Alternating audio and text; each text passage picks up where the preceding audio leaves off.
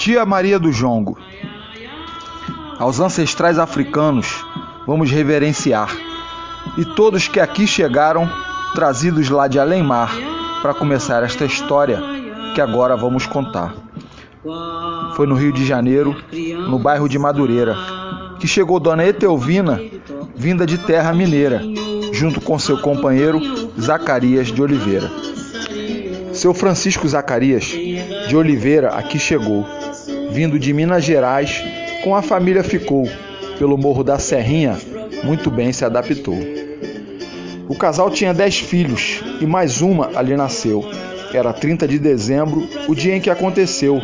A chegada de Maria, de Lourdes Mendes se deu.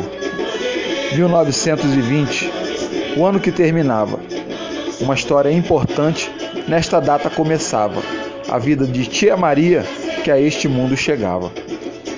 Nesse tempo na Serrinha, a vida era diferente, muita mata, plantações, sem luz nem água corrente.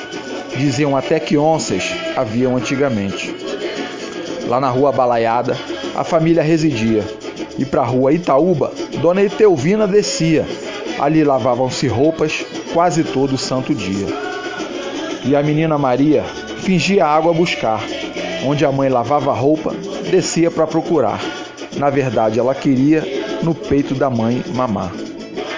Com sua latinha d'água, era o álibi perfeito para ir atrás da mãe, assim encontrava um jeito de até seus sete anos seguir mamando no peito. Sua prima caçoava, cantando alguma besteira. Maria se irritava, caía na choradeira, caía também a lata de água pela ladeira. Seu pai, senhor Zacarias, gostava de carnaval. No morro era liderança social e cultural, e de Edgar Romero era cabo eleitoral. Foi ele quem conseguiu, com sua boa vontade, trazer a primeira bica d'água para a comunidade, inaugurada com uma grande festa de verdade. Em frente à casa do pai, do Silas de Oliveira, na casinha amarelinha, armaram dessa maneira um coreto de bambu para inaugurar a torneira. E cada uma senhora de lata nova e pintada. Uma banda musical também fora contratada. Biscoitos, balas e doces trazidos para a criançada. A bandeira do Brasil no coreto enfeitando. Muitos fogos pelos ares, o hino nacional tocando. Bica d'água inaugurada, todo o povo festejando. Jongo e samba nesse tempo já reinavam na Serrinha, em dias santos depois de rezar a ladainha. Casamento, aniversário, muitas vezes também tinha. Mas o jovem nesse tempo, na Serrinha, não jongava. O jongo era dos mais velhos. Criança nem mesmo olhava. Somente o povo antigo do jongo participava. Porém, todas as crianças ali da comunidade, de tanto ouvirem falar, tinham curiosidade. Querer conhecer o jongo era uma unanimidade. Maria de Etelvina era uma que queria saber mais sobre o jongo, de tanto que ela ouvia os mais velhos comentarem tambores e cantoria. Algumas casas de barro, e isso facilitava. Um buraco na parede discretamente furava, e assim disfarçadamente ao jongo ela observava.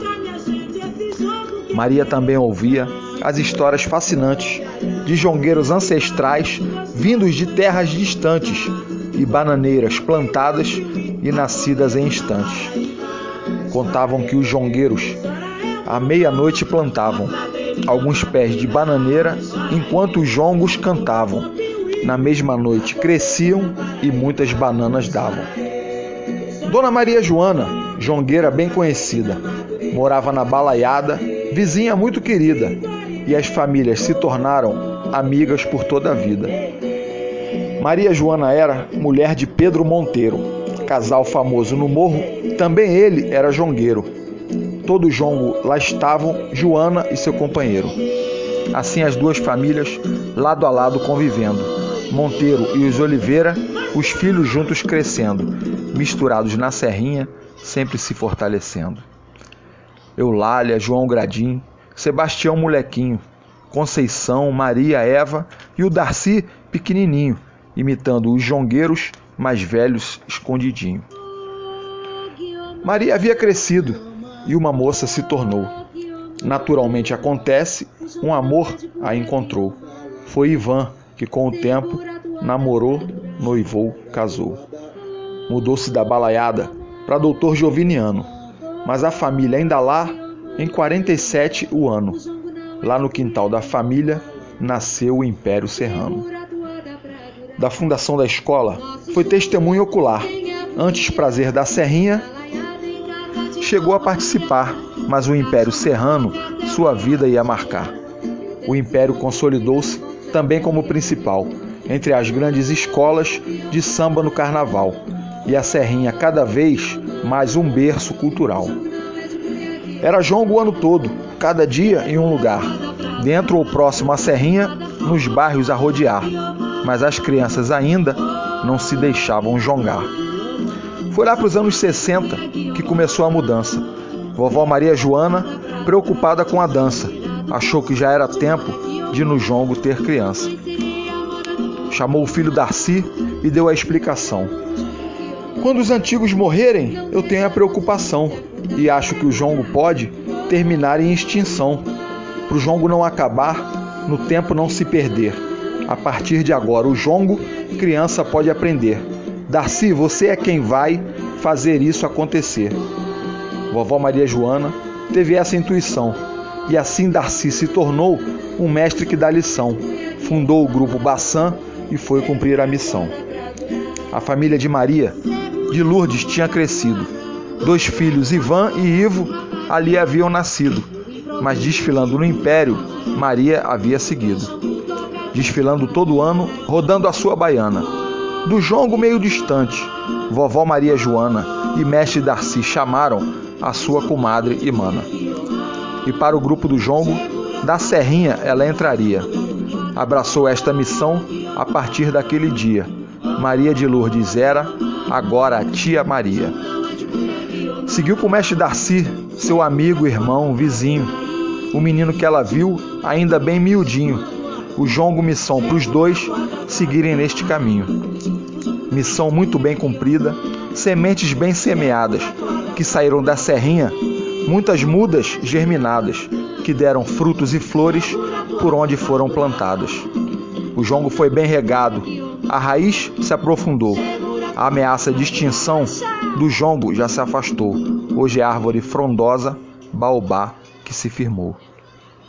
Vovó Maria Joana, tranquilizada, partiu e depois de alguns anos, Mestre Darcy a seguiu. Para a terra dos ancestrais, a sua missão cumpriu. Tia Maria prosseguiu a missão que lhe foi dada, destino que estava escrito sem ela saber de nada, desde o dia em que nasceu lá na rua Balaiada. Nunca mais a sua vida foi a mesma desde então. Dia, noite e madrugada, ensaio, show, gravação viagem, aula, entrevistas para rádio e televisão. É CD, é DVD, fotografia em jornal, encontro com o presidente, destaque no carnaval. Virou peça de teatro, matéria internacional. Sua casa é referência e vive sempre lotada. 27 de setembro tem doces para criançada. No dia 13 de maio tem aquela feijoada. Os ancestrais da Serrinha os jongueiros do passado, aqueles que na história têm o seu nome gravado, aplaudem Tia Maria olhando lá do outro lado. É guardiã do legado dos que já foram-se embora. E os jongueiros do presente que vivem aqui agora seguem reverenciando e aplaudindo a senhora. Os jongueiros do futuro que ainda estão para nascer. Também da tia Maria irão escutar dizer: vão aplaudir a senhora, sua história conhecer. Tia Maria é passado, é futuro e é presente. Tia Maria é raiz, folha, flor, fruto e semente. Tia Maria é uma deusa do jongo eternamente.